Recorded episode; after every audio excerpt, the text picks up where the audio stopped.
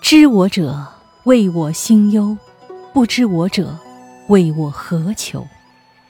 这句诗出自我国最早的诗歌总集《诗经》，意思是说啊，懂我的人，了解我心情的人，不用我说话，便与我惺惺相惜，能体会我心中的惆怅；不了解我的人，还以为我有什么要求呢？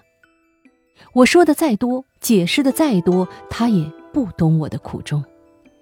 这番体会，想必我们每个人都多多少少有过吧。我们都渴望有人真的在听自己的故事，但又觉得没有人会懂，索性不想再向他人倾诉，就陷入了一种矛盾的境地。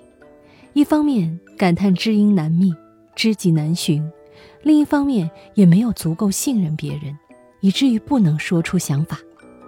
所以会有这样的一句话：“不如意事常八九，可与人言无二三。”其实何止是难以为外人道，何止是可与人言啊！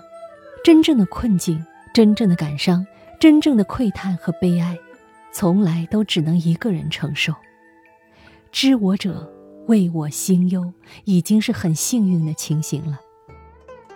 舒婷的《志向树》里有一句：“我们分担寒潮、风雷、霹雳，我们共享雾霭、流岚、红泥。”这样既可以分担寒潮和风雷霹雳，又可以共享雾霭流岚和红泥的人，确实寥寥无几。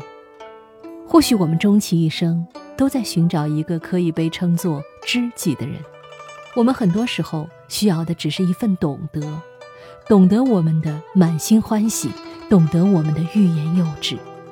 用很火的一句歌词“确认过眼神”来形容，挺恰当的。不用言语。